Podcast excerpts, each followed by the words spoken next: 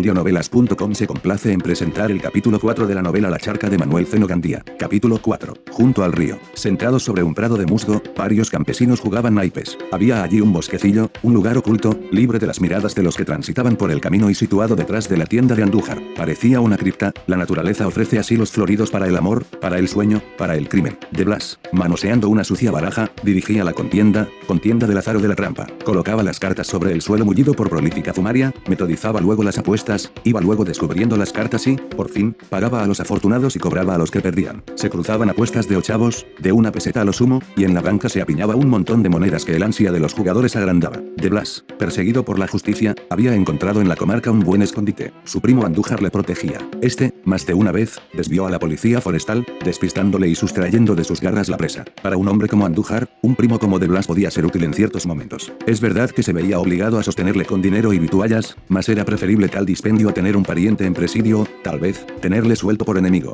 De Blas era ave incierta, de esas que no tienen zona propia y vuelan de un lugar a otro, atisbando las buenas presas. Su irregular situación con la justicia le impedía mostrarse y trabajar en las fincas, a menos que fuera en operaciones de las que no figuran en la lista de la semana, y, de otro lado, los propietarios, conociendo la historia del presidiario, esquivaban darle trabajo por temor a verse envueltos en asuntos de justicia. De ese modo, De Blas vivía del favor de Andújar, de la amistad de algunos campesinos, de la tolerancia de todos y de las ventajas del juego, que establecía invariablemente los domingos. Así pues, en la jugada a orillas del río llevaba aquel día el timón. Con su cuerpo flaco, encogido, parecía un sediento sorbiendo poco a poco el dinero de los otros. Sus dedos, anchos y aplastados en la punta, barrían las monedas como escoba de pajuncia que barriera el polvo, y los naipes en sus manos parecían sujetos por un secreto imán, mezclados con la atracción de un unto pegajoso. No podían caer y dispersarse, estaban asidos por aquellas manos flexibles, que a cada contracción muscular les imprimían una forma y una disposición distinta. En torno estaban los puntos, los que apostaban, y más afuera los que miraban sin jugar. En conjunto, 20 o 30 gañanes, que sudaban ansiosos ante las peripecias del juego. Entre ellos veíase a Ciro, luciendo su cara maliciosa y su expresión concupiscente. Si perdía, lanzaba palabrotas y reía con risa que ocultaba el enojo, maldiciendo de la mala suerte. A veces cambiaba de postura como cambiando de plan de batalla. Entonces se ponía muy serio, como quien ha encontrado al cabo la clave de un enigma y reúne los cinco sentidos para comprobar la eficacia del descubrimiento. De vez en cuando, sin embargo, se distraía, dejaba de apostar y miraba fuera del círculo de jugadores y curiosos. Parecía buscar, esperar algo. Sus ojos tropezaban con la maraña de arbolitos, que cerraban el paso a la mirada, y solo por un lado, levantando la cabeza, conseguían ver, en lo alto del barranco, el tabique posterior de la tienda de Andújar, mostrando la mal unida superficie de la tablazón de cedro, sucia y desteñida por las lluvias y el tiempo. La cabezota innoble de Gaspar destacábase allí en la primera fila, como figura de relieve amasada en el barro. Veíasele de bruces en la embriaguez de la baraja, mostrando su penacho de pelos grises, espesos y enmarañados, sus senos frontales deprimidos, sus pómulos pronunciados, sus órbitas grandes,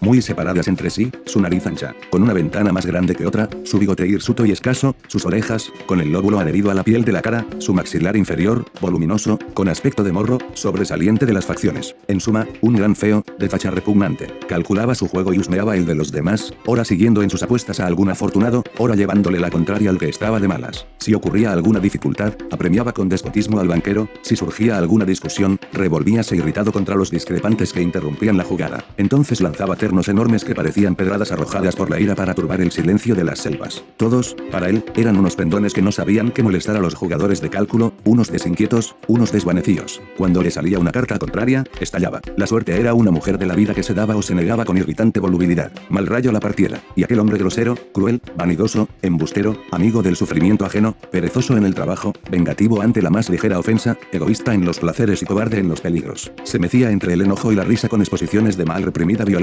cada vez que los incidentes del juego le llevaban a la ganancia o a la pérdida. Marcelo, entre los curiosos, paseaba la mirada triste. Aquella mirada tímida que se desprendía de su semblante pálido como una hoja amarilla caída de un árbol seco. No jugaba, le parecía peligroso. Cualquiera está expuesto a una riña, a un disgusto, por la menor tontería. Marcelo, que huía de los peligros, no hubiera podido arriesgarse en la balumba de impresiones del naipe. Tenía la seguridad de perder, y temía que si ganaba le creyesen ladrón de la ganancia. Se conformaba con mirar, conseguir el vaivén del azar. Sonreía cuando los demás prorrumpían en carcajadas, y si se agriaban los ánimos retrocedía maquinalmente, separándose del corro. En tanto, en la tienda, Andújar y el dependiente se ocupaban del despacho. Los campesinos hacían compras y arreglaban cuentas. Como era domingo, las liquidaciones, escritas sobre hojas de papel de estraza, cerraban el cargo irata de cada cual. La tienda esplendía a la luz meridiana, luciendo el mostrador grasiento y los umbrales llenos de churre. El asco hubiera caído en brazos del síncope si alguien le hubiera empujado allí. Los aparadores estaban llenos de artículos de consumo, de baratijas, de géneros tan ordinarios que parecían tejidos expresamente para cubrir carne de chusma. En medio del mostrador, una balanza, dispuesta a caer del lado de la trampa al más tenue empujón. En un extremo del mostrador, sin número de botellas conteniendo bebidas, y en el extremo opuesto,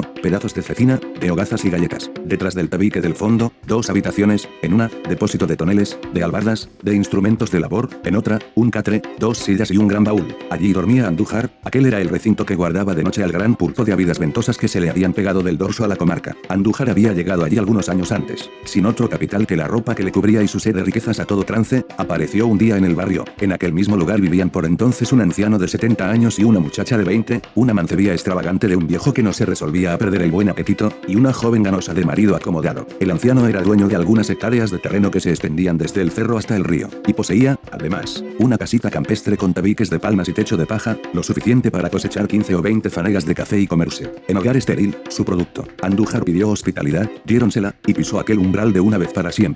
Primero supo inspirar lástima al viejo, que le concedió generoso arrimo, luego desplegó actividad ayudando a su huésped en las labores del campo. Llegó a ser el hombre necesario, y en los días húmedos, cuando el anciano tosía o calmaba en el quietismo la cruel rebeldía de las dolamas, llegó a ser imprescindible. Cuando el viejo no pudo trabajar, Andújar trabajó para todos. Se hizo cargo del monte, y también, con astuta traición, del tálamo. La muchacha, en su papel de enfermera de un longevo, encontró el premio furtivo del hombre rollizo, y así fueron viviendo hasta que el propietario dio el adiós a la vida. Andújar entonces desplegó las alas. Allí no había ni testamento ni heredero. La finca quedaba mostrenca. Por aquella época la colonia no tenía catastros ni centros de inscripción, cada cual poseía porque poseía. La costumbre, un papel simple, la tradición, una prueba testifical, bastaban para dar dueño a un pedazo de tierra. La manceba viuda del muerto a nada tenía derecho, y Andújar vio un camino abierto a su ambición. No convenía alejar a la muchacha. Trató de engañarla, sí, indudablemente la finca era de ella, mas había que dar impulso a su producción, elementarla trabajándola con ardor para hacerla productiva. Y él siguió siempre siendo el hombre. Un año después, la labor de Andújar había hecho milagros, la casa era de madera, dos o tres cabañas la rodeaban, y la finca había duplicado su importancia. La viuda estaba encantada viéndose enriquecer, y aquel lazo siguió estrecho por algún tiempo. Al fin, Andújar cansóse de ella y dio el golpe. Un día, con admirable descaro, la despidió, el baúl en el camino. Ella, en un mar de confusiones y ahogada en otro de terneza, no atinó con mejor desahogo que el llanto. Lloró, pero la casa se cerró para ella. Andújar, en cambio, pagó con generosidad un tropel de testigos y logró iniciar un expediente posesorio. Resultó ante la ley que Andújar era el poseedor de la finca, que la hubo por compra verbal que de ella hiciera a su antiguo poseedor, el longevo, presentándose un recibo otorgado anteriormente por otro dueño, aún más antiguo, que revelaba una compraventa realizada en papel simple, papel casi desteñido y mugriento que encontró Andújar en el arcón del longevo. No hubo duda, el expediente triunfó, y Andújar, con tranquilidad beata, heredó al setentón. La muchacha desapareció después del despojo. Como disputar una propiedad que no era suya, como probar la impostura de un pillo. Las cosas salieron a maravilla, y Andújar lució en dominio propio su cuerpo regordete e inflado y su mirada viva y sagaz. Después estableció una tienda, un agujero de embudo por donde había de desaguarse el dinero del barrio. Entonces vino el segundo impulso. La tienda se extendió como enredadera que escala un muro. Junto a ella hiciéronse tres casas, en una construyéronse seis secaderas, especie de anchas bateas que, rodando sobre ruedecillas de madera, se guardaban debajo del pavimento de la casa y servían para secar al sol el café. En otra, un almacén, una granera para las cosechas, en otra, una especie de ranchón para guarecer los cilindros dentados que rompían las cerezas del café y la máquina trilladora. Todo iba allí teniendo aspecto de finca próspera, desde los plantíos, que aumentaban cada año, hasta el surtido de la tienda, que cada día se hacía más completo. Los negocios prosperaban. Eran negocios múltiples, variados, que se apiñaban en la cabeza de Andújar como los granos de una granada. En la tienda, la austera balanza tenía constantemente los platillos en desacuerdo. A una libra de plomo colocada en uno bastabanle 12 onzas de vituallas puestas en otro. De ese modo, la libra del expendio tenía 12 onzas y al vender al peso, siempre la fiel balanza se encogía a favor del dueño. La vara era cómplice de la balanza, la regencia o la muselina se estiraban como los miembros de un payaso, y siempre 90 céntimos de vara de tela correspondían a una vara de medida. Así, todo era ganancia, las provisiones y las telas compradas en el llano a precios descontables y después vendidas con carestía y merma en el monte. Cuando se despachaban géneros, como judías o garbanzos, en medidas de sólidos, Andújar y el dependiente las colmaban, pero luego pasaban la mano por encima y rebajaban el colmo con habilidad suma, escatimando algunas onzas por debajo de lo justo. Los negocios tomaban también otros caminos. Andújar compraba a ínfimo precio café en uva, todavía sin descortezar, y en la operación, sobre la baratura del precio, venía la resta del peso. Otras veces, en los apuros, le vendían los campesinos café en flor, cuando todavía no había cuajado, y entonces no había límite en el precio, resultando en ocasiones que se pagaba una anega y se cosechaban 10. A ciertos propietarios que ofrecían buenas garantías les facilitaba avances pagaderos en la cosecha. Los avances eran entregados por la misma balanza y la misma vara, en especies o en dinero. Por supuesto, sin intereses. Él no entendía eso de interés, y le disgustaba que le planteasen negocios en que se tenían en cuenta. No, sin interés, si entregaba 20 duros, en la cosecha debíanle entregar 30 en café recibidos por aquella balanza. Eso era todo. A veces le llevaban sacos de café en pergamino para preparar en su máquina. La máquina parecía un circo ecuestre, y el pisón un caballo desbocado en la pista. En el fondo del círculo, que recía madera, había una disimulada compuerta, cuando el círculo se llenaba, a medida que el pisón volteaba, íbanse escapando poco a poco por la compuerta ciertas cantidades de granos que su legítimo dueño no aprovechaba jamás. Después, el dependiente acopiaba en un saco el botín oculto debajo del círculo. Y así, todo era ganancia. La bonda, la terrible bonda, chupando siempre con la sórdida succión de la avaricia y la impiedad de la mala fe. En otro orden de negocios extendía su finca. Unas veces compraba, a cambio de provisiones, pedacitos de terreno que lindaban con los suyos, otras, cambiaba furtivamente las marcas que indicaban las colindancias y se hacía dueño de algunas varas más de montaña. En muchos de estos negocios le ayudó de Blas. Los despojados o no descubrían la agresión o se dejaban convencer por la verbosidad del tendero, que ante la estulticia campesina hacía milagros. Todo, todo era pesadilla de metro. Pero aquello no bastaba, de las grandes operaciones descendía a las pequeñeces. En la tienda comprábase pan viejo y vendíase como reciente, se aguaba con ron y se le ponía pimienta para que picara con energía disimulando la mezcla, beneficiaba, de vez en cuando, un buey añoso, conseguido a bajo precio, y lo vendía como carne tierna a precios desproporcionados, burlando de paso las trabas y derechos que el municipio imponía por la matanza, en las transacciones de café no devolvía a los remitentes los sacos que envasaban la mercancía, cobraba el barato a los jugadores de la ribera, en sus cálculos, cuando se equivocaba, siempre era a su favor, pagaba siempre una suma tributaria inferior a la que hubiera sido justa, porque la clasificación de su industria en el erario municipal era mentirosa y ocultaba la verdadera importancia de sus negocios. Y a compás de esas menudencias, su surtido era casi siempre de la peor clase, con salazones averiadas, bebidas groseramente adulteradas y telas deterioradas por el desuso. Más de una vez tuvo que habérselas andújar con labradores recelosos y leguleyos. Cuando los lograba convencer imponiéndoles el despotismo de su interés, afectaba gran desdén. Bien, era igual, no habría negocio. Para lo que había que ganar, mejor era dejarlo. Sí, mejor era no ocuparse más del asunto. Y en prueba de indiferencia obsequiaba al labrador reacio con alguna libación excitante. Muchas veces, el recurso daba resultado. El alcohol comenzaba a corretear por las venas del obcecado, sentía como si naciera una segunda vida, llena de cosquillosa alegría. Bajo la influencia de aquella alegría, el campesino se humanizaba, y casi siempre el negocio, imposible poco antes, se realizaba después de algunos tragos gratuitos.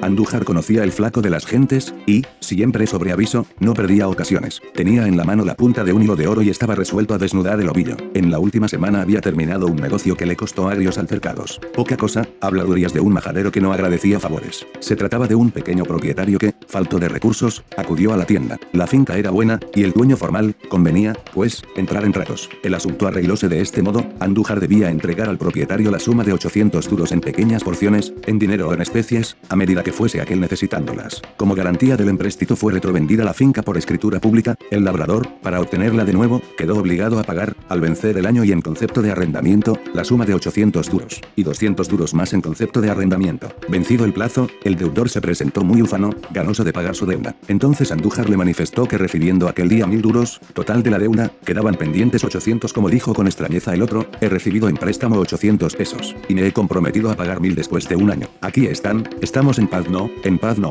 me debe usted 800 pesos, y para devolverle su finca necesito que me los pague usted pero no me prestó 800 pesos y no le pago a usted los mil de mi compromiso si pues, que más usted calcula según su conveniencia. Oiga usted, mil pesos de la hipoteca y 800 que tiene usted recibidos en cuenta corriente, según rezan mis libros y los recibos que usted me ha dado, son 1800 pesos. Comprende usted ahora pero como puede ser, arguyó el labrador, perdiéndose en un laberinto de confusiones es muy fácil, fíjese usted y lo comprenderá no, no, eso es imposible. Demonio, ¿qué cuenta es esa la única exacta? Mire, ha recibido 800 pesos sí, eso nada más se comprometió usted a pagarme, en el plazo de un año. Mil sí cuánto me paga hoy mil cuánto le he dado en cuenta corriente 800 luego me paga usted la cuenta corriente y 200 pesos a cuenta de la suma de retroventa, luego me debe usted 800 pesos, y yo no le devuelvo la finca sin que me los pague. El labrador quedó pegado a la pared. Como recibiendo 800 pesos había que pagar 1800. ¿Qué ley era aquella? ¿Quién había recibido los mil? Aquello era un fraude, una trampa, un despojo. El altercado duró dos horas, mas no hubo remedio. Andújar se negó a poner en posesión de la finca a su deudor. Este acudió al poblado y consultó el asunto. Se estudiaron los documentos. Andújar había tejido bien la telaraña, y la mosca estaba prisionera. La escritura de retroventa solo manifestaba que se vendía el predio en mil duros, que se declaraban recibidos, que quedaba arrendado por un año en 200 pesos, y que, vencido ese plazo y pagado el arrendamiento, el comprador quedaba obligado a desdoblar la retroventa. Resultaba, además, que el labrador había otorgado una serie de recibos por pequeñas sumas hasta completar 800 duros, que Andújar presentaría esos recibos y una cuenta corriente, demostrando que se le adeudaban 800 duros, y, finalmente, que ni la escritura pública se refería a la cuenta corriente ni esta a aquella. Eran dos cosas completamente distintas, dos deudas, aunque una sola trampa. No había medio de probar que una cosa era dependiente de la otra, la mala fe, enroscada como una serpiente, estrangulaba al confiado, al imprevisor campesino. Al cabo le quedó un derecho, obligar a Andújar a deshacer la retroventa recibiendo mil duros. Más los otros 800 quedaron como deuda agresiva, y cuántos afanes para enjugarla, cuántas tribulaciones por lograr poco a poco su solvento. Este buen negocio habíase terminado en aquellos días, las últimas anegas de café entregadas saldando la obligación, 800 duros convertidos en dos años en 1200. Todo, todo era ganancia. En aquel domingo, Andújar, afanoso como siempre, se entregaba a las ventas y a los cálculos. El dependiente, un mocetón del barrio que por poco le servía, se multiplicaba en el despacho con la actividad que la clientela exigía. Ambos movíanse detrás del mostrador como ardillas encerradas en jaulas giratorias. Andújar, en su faena, sudaba copiosamente, y mientras vendía se enjugaba el sudor con la manga de la camiseta. Otras veces las gotas rodaban fugitivas y caían dentro de los paquetes de fruslerías vendidas, como para ennoblecer con el sello del trabajo el manjar de las gentes. En la montaña no había grandes exigencias, una mosca más o menos flotando en los líquidos importaba poco, unas manos más o menos limpias eran siempre manos hábiles, capaces de atender a un tiempo a la división en pedazos de un panecillo y al oficio de pañuelo de un dependiente acatarado. La pulcritud estorba, molesta.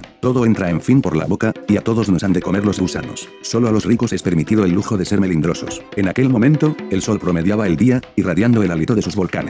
Los átomos del aire se encendían en las vibraciones de calor, y alientos de vida envolvían las montañas, alimentando las plantas y dorando los paisajes. Los hilos de luz tejíanse a los hilos de calor y penetraban en el seno de los bosques, era la espléndida cabellera del astro rubio cayendo con abandono sobre la espalda del planeta. El calor era intenso, un mes de junio en la zona cálida. Era el trópico, el ardiente trópico, diseminando la fuerza generatriz desde la hoja del árbol hasta las profundas raíces. Ese trópico que galvaniza la zona más hermosa de la Tierra, ese trópico que, embelleciéndola con ricos esplendores, la convierte en la joya que adorna el techo del mundo. Los árboles recibían el baño de luz dejando escapar a través del ramaje rayos furtivos que calentaban la montaña, rielando sobre la hierba, sobre lechos de hojas caídas. Cada pedrezuela al sol producía un vivo reflejo, como espejo bruñido sobre las facetas del granito disgregado. Las claridades abrumaban, hacían entornar los ojos, produciendo pereza y sueño, mientras la lujuria de colores y el ardor del aire hacían amables las umbrías de la selva. Frente a la tienda, numeroso grupo de campesinos entretenía los ocios del domingo. Algunas mujeres reían alegremente ante las picaradas de los chistosos. La vieja Marta estaba allí rebuscando,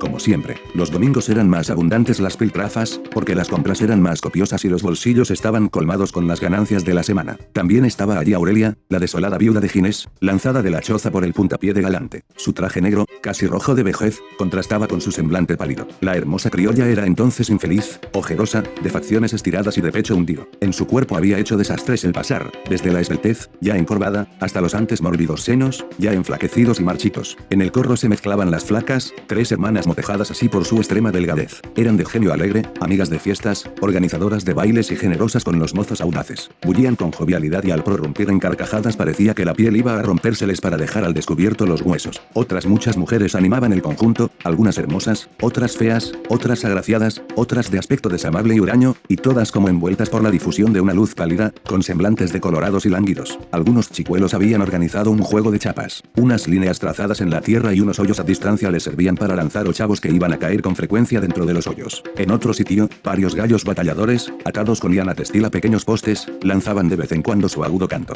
Estaban deformes, les habían cortado las plumas del cuello y la cola, y en aquella ridícula desnudez parecían aves raras y repugnantes. A veces transitaban algunos jinetes por el camino que pasaba por delante de la tienda, y entonces, al alejarse, veíanse obligados a dar un rodeo porque ciertos tablones que, conducidos a hombros para construcciones en las fincas, habían sido abandonados allí el sábado para continuar el lunes su conducción, impedían el paso. La plebe de los montes se agitaba frente a Andújar. Algún campesino arrancaba notas melodiosas a una especie de bandurria pequeña, tosca, de la que con frecuencia, si el tañedor era hábil, brotaban tristes melodías. Era el tiple criollo rasgueado nerviosamente por un estilo y lanzando al aire armonías embrionarias de una sencillez dulcísima y de un ritmo delicado. En torno del guitarrista se agrupaban varios montañeses y no faltaba entre ellos quien tararease en voz baja el aire musical. De vez en cuando escuchábase una voz que al compás monótono del instrumento recitaba décimas. Una glosa de cuatro versos, repetidos al final de otras tantas décimas de una sonoridad y cadencia admirables, pero llenas de desatinos formulados en los rotundos versos. Aquellas canciones parecían salmodias melancólicas, casi siempre envolviendo embriones de ideas inspiradas por el amor. Así pasaban las horas quemantes del mediodía, en el discurrir del ocioso domingo. A las mujeres preocupaba mucho el próximo baile en Megaplana será decía la primogénita de las flacas una fiesta de primavera y quién la da. Le preguntó otra mujer yo no sé si, hombre añadió otra tercera. La da uno de la otra costa. Uno que vino vendiendo caballos, y los había vendido muy bien, yo creo, a la cuenta que se gasta el dinero en bailes sabe Dios pa' que se mete en jarana Paul ni palte no farto ni yo ni yo Pancha Melao estuvo en casa antier, y me dijo que la gente está a rebola, que irá gente hasta de la bajura, y las mujeres comentaron detalles de la fiesta en proyecto. Se iba a bailar toda la noche, hasta la amanezca, habría mucho bueno que comer y que beber.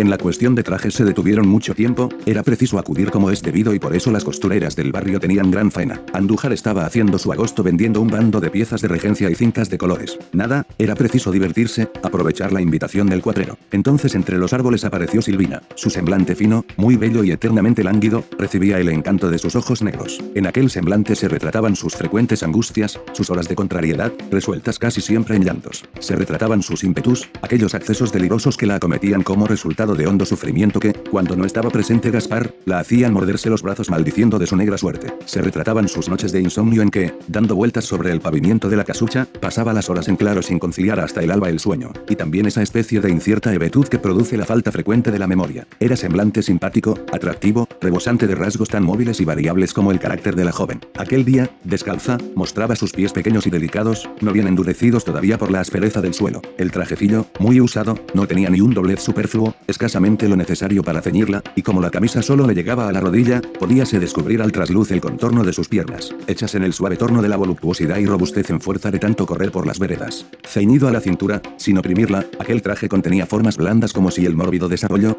aún no completo, saliera triunfante en lucha con las torpezas de lascivia prematura. Entró Silvina en la tienda, y luego, saliendo con un paquete en la mano, unióse al corro de mujeres. Le preguntaron si iba al baile. ¿Qué sabía ella? No podía asegurarlo. Si Gaspar se antojaba, quisiera ella o no quisiera, la llevaría, pero si se le metía entre ceja y ceja lo contrario, no tendría más remedio que acostarse al oscurecer. Envidiaba ella la libertad de que otras gozaban. Sobre todo envidiaba a las flacas, que sin marido ni amante conocido hacían siempre su voluntad. Pero ella, ay, ella tenía que sufrir los gritos de aquel bruto de Gaspar, ver sus puños levantados sobre su cabeza y sufrir los desahogos de sus bestiales enojos. No estaba ya para fiestas, no se divertía, aunque la llevaran. Llegó la Gaspar, para Reyes, a una jarana, y como este se puso fuera de sí por lo mucho que bebió, salió ella llorando del baile. Todavía recordaba los empujones que le fue dando por las cuestas del camino hasta llegar a su casa. ¿Y todo? ¿Por qué? Porque quería que al bailar le preguntase primero si le gustaba la pareja. Ah, qué rabia. No poder elegir personas de su gusto. Para eso mejor era quedarse en la casucha y tumbarse en una esquina del soberano lo que me da más soberbia añadía la joven es que él se divierte. Baila, come, bebe, y alguna cosilla más, ¿verdad? Dichona dijo la vieja Marta acariciando el pelo de la joven, alguna cosilla más, de que también se harta. Rieron las mujeres de la malicia de Marta, pero Silvina contestó, ga, por no servir, ni pa' eso. En aquel momento oyéronse rumores. Los jugadores del río habían levantado la partida. De Blas y otros varios barrieron el dinero de todos y los jornales de la semana. Gaspar, que había ganado, estaba jovial, decidor. Todo el mundo a la tienda, ea, todo el mundo a beber una copa. Él pagaba. Y el grupo de campesinos aumentó el contingente de los que bullían frente a la tienda. Gaspar vio a Silvina, con su habitual dureza preguntó, ¿qué haces aquí? Vine a buscar las compras de Leandra. Bueno, ya las hiciste, vete, pica ligero. Ella, en el acto, se alejó. Mas al llegar a la vereda o Y o que Gaspar decía, oh mira, Silvina, dale a tu madre la compra y vuelve. Ciro, apenas vio a Silvina, la envolvió en una mirada intensa. Como le gustaba aquella hembrita. Mas era tan arisca y le temía tanto al viejo que el ansia de cariño que por ella le agitaba, cien veces dormida y cien veces despierta, no había sido saciada jamás. Ciro vio cuando Silvina se alejaba, y siguiéndola desapareció en el monte. Marcelo,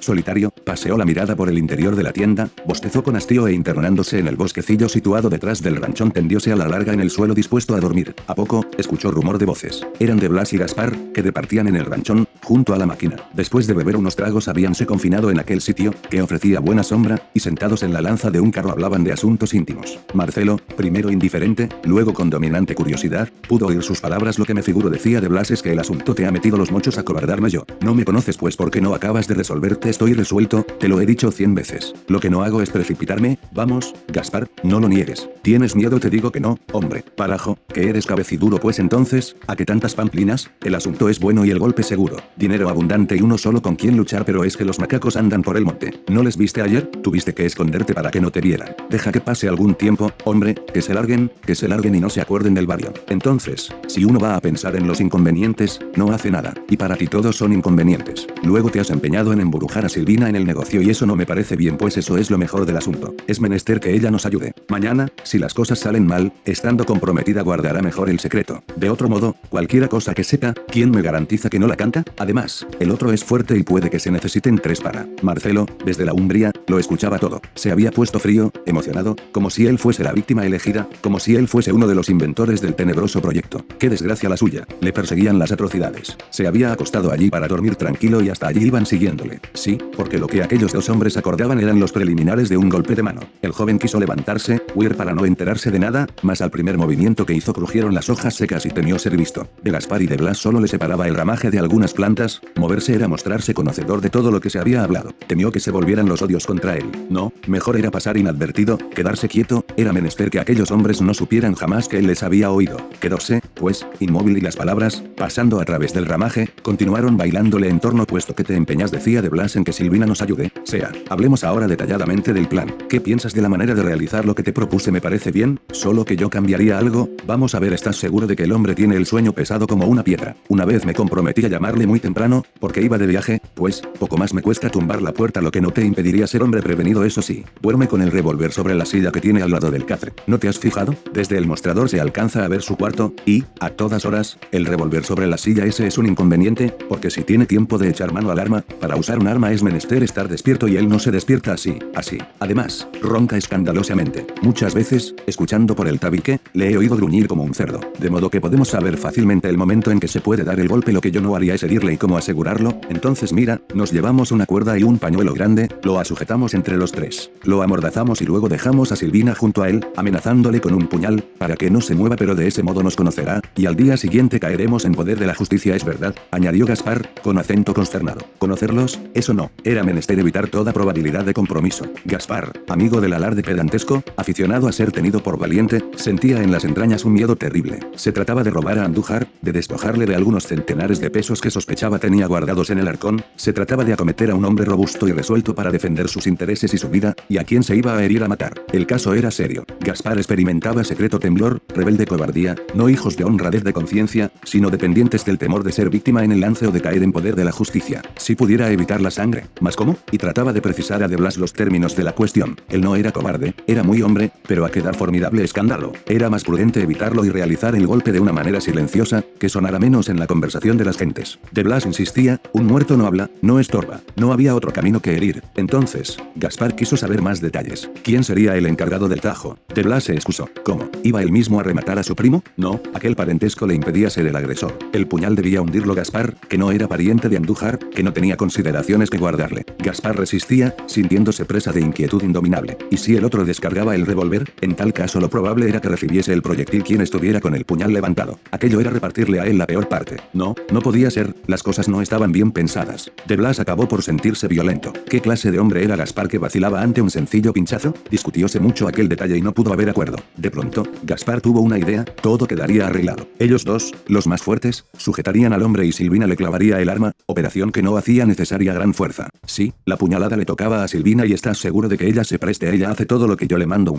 En este caso dudo que te obedezca, te digo que sí, hombre. Ira, nos ayudará y hará lo que le diga. Eso corre de mi cuenta, caray, pero hay que reconocer que para una mujer eso es demasiado. Yo te aseguro que Silvina me obedece. Y si no, la hueco. La dificultad habíase resuelto y los detalles del plan fueron detenidamente estudiados. A las 10 de la noche del día que se designase, reuniríanse junto al risco de palma cortada. Después, uno de los dos reconocería el terreno. En el dependiente no había que pensar, porque era público que no dormía en la tienda. Cuando estuvieran seguros de que Andújar había conciliado el sueño se acercarían a una de las puertas posteriores, la forzarían y, cayendo sobre el dormido, una vez sujeto, el golpe. Luego, a barrer, dinero, cosa que lo valiera, el menor bulto posible, y, por fin, cada cual a su casa. Total, media hora. Al siguiente día, con aire candoroso, formarían parte del clamor general para lamentarse de la gran canallada. De Blas, por si acaso, escaparía a la cordillera. Todo listo, solo faltaba precisar el día. En aquellos momentos estaba próximo el plenilunio y para el asunto se necesitaba oscuridad, por lo menos a la hora convenida. El negocio debía realizarse el primer día del novilunio, a medianoche. Ya, con tiempo, volverían a ocuparse de los preparativos. Allí cerca estaba la máquina trilladora, cobijada por la techumbre del ranchón, con la inmovilidad de quien reposa de grandes fatigas. Multitud de trastos se almacenaban allí como en rincón en donde lo desusado no estorba. En una esquina estaba un tosco pilón, una especie de enorme almirez de madera labrado en un solo tronco. Firme sobre su base, ostentábase con seriedad de estatua, sosteniendo la gran mano de almirez también de madera, que recostada en el borde del pilón se erguía inmóvil, con quietismo de objeto que puede fácilmente romperse, como si fuera una cucharilla de oro apoyada en el borde de una jícara de plata. Marcelo aprovechó la ocasión, cuando los dos interlocutores cambiaron de sitio, se deslizó, sin levantarse, por el declive del barranco, llegó al río, dio la vuelta, volvió a la tienda y, sentándose en el umbral, dirigió a Andújar una mirada llena de compasión. En tanto, otro acto del drama de la vida exordiábase en lo alto del cerro. Silvina había obedecido a Gaspar, padeó el río, siguió la vereda y dirigióse a la casucha de Leandra.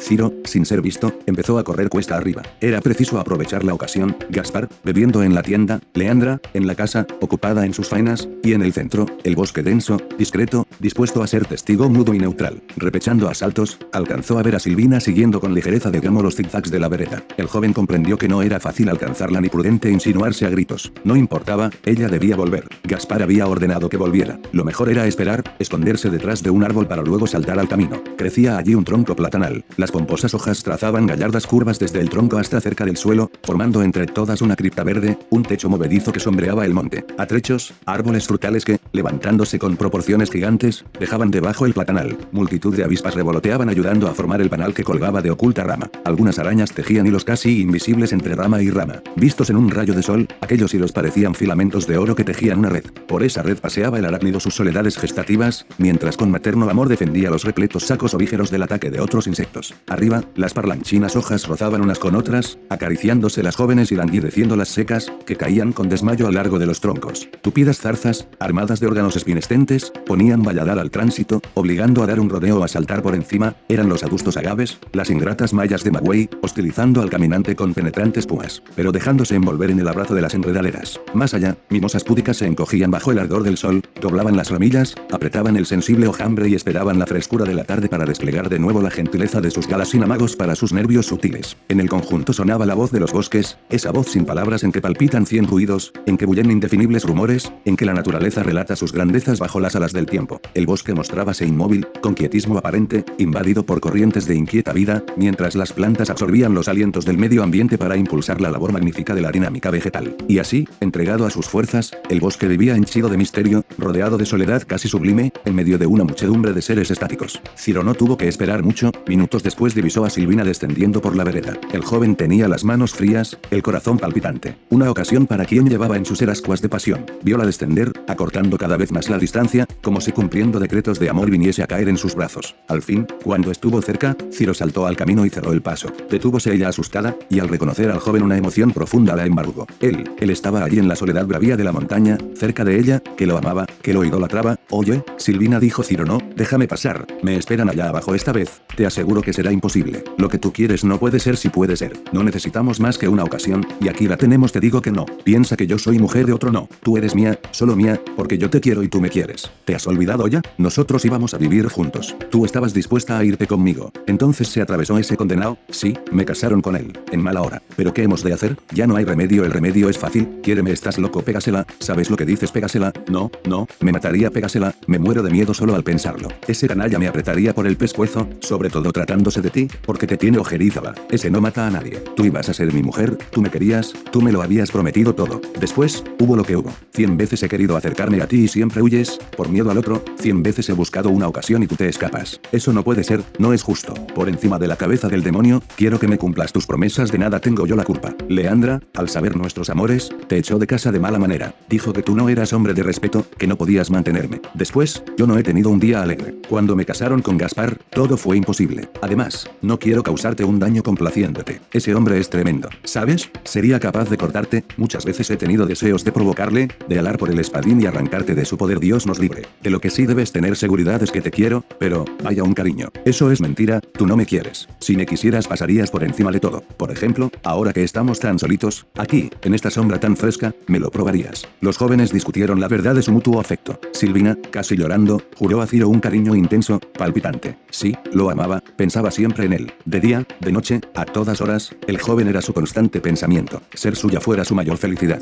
Pero, ah, ella era una desgraciada, una esclava. Otras muchachas del barrio hacían su voluntad, se entregaban a capricho, mas ella era una víctima infeliz. Siempre cien ojos encima. Gaspar, Leandra, Galante, todo el mundo. No, imposible tú no me quieres, insistió Ciro, todo eso es embuste si te quiero. Mira, para probártelo, te confesaré un secreto. Cuando algunas noches siento que me fastidia Gaspar, pienso en ti. Yo odio a ese repugnante, pero pensando en ti, cuando él me abraza, me lleno de ilusiones figurándome que eres tú, Silvina, no seas así. Entonces Ciro se sintió presa del ímpetu. Sería, sería de todos modos. Asió a la joven y lucharon. La arrastró, poco a poco, a la fronda, la ciñó, la besó, la abrazó, como queriéndola fundir consigo mismo. Ella se revolvía asustada, quita, quita. Cayeron sobre el lecho de hojas que alfombraba el platanal y continuaron luchando. Él no hablaba, estaba ciego, delirante, resuelto a predominar por la violencia. Ella sollozaba, sentía una embriaguez que la rendía, una ola inmensa de debilidad que la anegaba, y al mismo tiempo le parecía ver el grosero puño de Gaspar levantado sobre su cabeza. Y, ante aquella visión, de nuevo cobraba resistencia quita, quita. El suelo estaba crujiente, las ramas movíanse agitadas por los choques que contra los troncos de algunos bananos producíanse en la lucha, desde lo alto descendía risueño un rayo de sol como festejando aquellas nupcias selváticas, y los jóvenes, haciéndose y deshaciéndose, revolvíanse entre la hojarasca, él, cerca del triunfo, y ella, resistiendo todavía, sintiendo sobre su carne desnuda la pincelada acariciadora de aquel rayo de sol y exclamando con acento lánguido, quita, quita. Entonces un rumor bullicioso ondeó en el aire, palabras, risas, carcajadas. Ciro volvióse temeroso, iban a ser sorprendidos. Silvina se levantó de un salto, apartándose a alguna distancia. ¡Qué susto! Ah, pero al fin podía librarse del joven. Los rumores se acercaron por la vereda, pasaron por delante del lugar donde los jóvenes estaban y perdiéronse a lo lejos. Eran campesinos que bajaban a la tienda de Andújar. Repuesto de la sorpresa, vio Ciro, con rabia, que aquel estorbo desbarataba sus planes. Silvina, oyendo las voces que se alejaban y todavía presa del susto, estaba allí, a pocos pasos, sudorosa, encendida, pero dispuesta a escapar. El joven quiso acercarse, fue inútil. Silvina, corriendo, se lanzó bosque abajo, en dirección al río, para obedecer la orden de Gaspar. Ciro apretó iracundo los puños, salió del bosque a la vereda y, al divisar en lo bajo del cerro el grupo de campesinos que le había espantado la caza, exclamó colérico, mal rayo los parta. Cuando Silvina llegó a la tienda, Gaspar y Deblas habían abandonado el ranchón. Un corro de campesinos escuchaba el sonsonete monótono de un glosador, que entre risotadas y chistes lanzaba incoherentes décimas aquí estoy dijo Silvina de Gaspar, ¿qué quieres pues nada, que te estés ahí por si te necesito. Gaspar abusaba de su dominio. Allí, cerca de él, como en todas partes,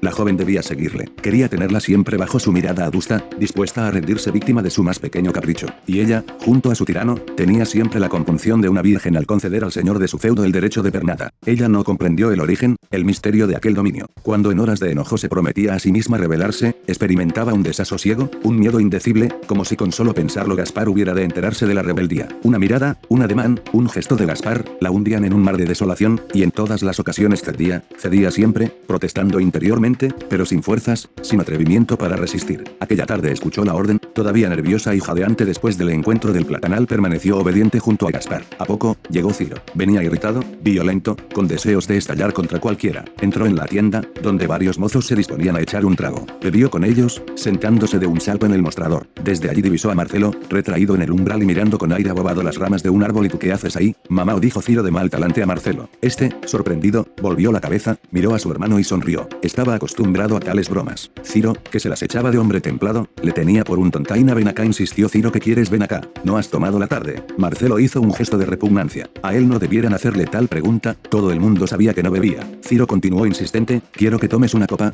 vamos no, no aquí está, el dependiente la ha servido. No me digas que no, porque me enfado. Yo no quiero que seas tan flojo, quiero que hagas lo que hacen todos los hombres. Ea, vente. Siguió una escena chistosa. Marcelo, resueltamente opuesto a beber, Ciro, empeñado en atragantarle una copa de Los campesinos intervinieron, unos estimulando a Marcelo a ser hombre, otros aplaudiendo su temperancia. Hubo bromas picantes, desnudeces de lenguaje. La mayoría se puso frente a Marcelo. No beber era necio. ¿Qué importaba una copita? La bebida era buena para la salud. Calienta, calienta mucho, cuando baja por el gaznate y luego pone el cuerpo fuerte como un estante de ausubo. Lo que Marcelo hacía era probar su cobardía, vaya con el mozo de 25 años. Y si no, como ejemplo, su hermano Ciro, siendo hermano menor, tenía más cara de hombre. Nada, debía beber. El asunto se hizo tema general y Ciro acabó por considerar como cuestión de amor propio vencer la resistencia de su hermano. Marcelo, en tanto defendíase, a nadie le importaba que él hiciera su voluntad. Él era libre, que lo dejaran en paz. La bebida le quemaba la garganta, le hacía toser, le enfermaba. No, de ninguna manera. Si todos aquellos mozos querían divertirse, que compraran un chango. Él no estaba allí para divertir a nadie. Cuanto a Ciro, no era más que un abusador, que hiciera su gusto, más que lo dejase a él hacer el suyo. Por nada del mundo bebería. Insistir era inútil. La broma arreciaba, Ciro, asiéndole por una mano, alaba de él. ¿Qué iban a pensar los que le estaban mirando? Él no podía tolerar que hasta las mujeres se rieran de un hermano suyo. A beber, a beber. Entonces, la más joven de las flacas entró en la tienda, arrebató a Ciro la copa y la apuró de un trago. Mira, exclamó dirigiéndose a Marcelo, así beben los hombres. Tú no eres más que un pend, don, bravo, bravo, gritaron los del corro. Marcelo se puso verde. Un sentimiento de rabiosa indignación le dominó. Se burlaban de él, le contrariaban, queríanle empujar a un vicio que odiaba, hacíanle objeto de la sátira de todos. Bien, pues que cayera la responsabilidad sobre quien tuviera la culpa. Bebería, sí, bebería, se llenaría como una cuba, se hartaría de ron y probaría que él era capaz de hacer lo que cualquier hombre. Adelantóse resueltamente, hízose servir un vaso de ron y lo bebió sin vacilar. Los campesinos, con grandes risotadas, aplaudieron la decisión de Marcelo, y entre un escándalo de bromas picantes salieron todos de la tienda. Marcelo quedó un instante inmóvil. Sintió el roce quemante de la bebida, que al descender al estómago le parecía una mano ungulada raspándole los tejidos. Luego se puso muy serio, su palidez se hizo intensa, y viendo que le dejaban tranquilo alejóse algunos pasos y ocultó el semblante, por donde le rodaron dos lágrimas. Sufría, se sentía infeliz. Beber, para él, no era placentero, experimentaba en la boca el sabor astringente de un brebaje, y en el estómago una opresión tan grande que le parecía tener una piedra colocada sobre el vientre. Las lágrimas corrieron en tumulto, y volviendo la cabeza para ocultarla se consideraba víctima de un atropello. Luego sentóse ocultando la cabeza entre las manos, sentía un desfallecimiento extraño, ardor en los ojos y un copioso sudor que le inundaba el cuerpo. Así discurrieron algunos minutos. Después levantó la cabeza. ¿Qué le pasaba? Aquel no era el mismo mundo de antes. Qué tarde tan clara, qué árboles tan verdes, qué estaban los campos. No podía explicarse la placidez que sentía, y su organismo, como inflado de bienestar, se ensanchaba repleto de fortaleza. Sí, él exageraba. ¿Qué diablos? En aquel momento hubiera sido injusto negar que le bullía por dentro un caudal de vida, de actividad, de fuerza, a que no estaba acostumbrado. El sabor ingrato se había disipado, el mareo había desaparecido, el hondo pesar fuese desvaneciendo poco a poco y Marcelo, sin darse cuenta de sus actos, abandonó su retiro, incorporóse al grupo y lanzó una carcajada feliz en que parecían desbordarse los recuerdos de 100 años de placer. Los campesinos celebraron la metamorfosis sospechando el origen de tan inusitada jovialidad, y desde aquel momento vieronle lanzarse desbocado en los giros de la conversación, hablando de todo, discutiendo lo más nimio e impacientándose ante cualquier contrariedad insignificante. Le habían creído cobarde y estaba dispuesto a probar lo contrario, que se atreviera alguno y vería que pronto le volcaba de un pescozón. Allí lo que había era una partida de mentecatos, de abusadores, muy guapos de boquilla, pero incapaces de hacerle frente a un hombre como él. Ciro era su hermano, pero si le molestaba le iba a dar de puntapiés. Todo esto lo decía a gritos, escandalizando, como si tuviese el formal empeño de hacerse oír. Así fue saltando de tema en tema, mientras los demás reían. Hablo de Andújar, un bandido, sí, señor, un bandido. Se estaba chupando a los campistas, más que no se jugase con él, porque cualquier día lo tendía de un jinquetazo. Arrebató un machete que otro tenía y empezó a dar cuchilladas al aire. La bomba estaba cargada, un choque, un rozamiento, una contrariedad, y estallaría. Marcelo, entonces, volvió a la tienda, levantó el machete y lo clavó en el mostrador. Andújar, incómodo, quiso echarle afuera, pero de tal modo le brillaban los ojos al joven, tan agresiva era su actitud, que el comprendiendo que estaba fuera de sí, hizo valer sus derechos de comisario. Al fin, varios, los más íntimos, consiguieron alejarle, y Ciro, cogiéndole por un brazo, lo condujo a su choza. Durante el camino fue dándole manotones a Ciro, y al pasar el río detúvose de pronto, se llevó el índice a la frente como quien intenta recordar algo de importancia y, con palabra difícil, dijo a su hermano, y esa mujer no te conviene. Eh que mujerna, tú déjame a mí, esa mujer no te conviene, ¿sabes? Yo te vi hoy cuando te le fuiste detrás. No te conviene. Y al llegar a la choza cayó inerte, vencido por el sopor imbécil del alcohol. Fin del cuarto capítulo. Para más capítulos visita www.audionovelas.com.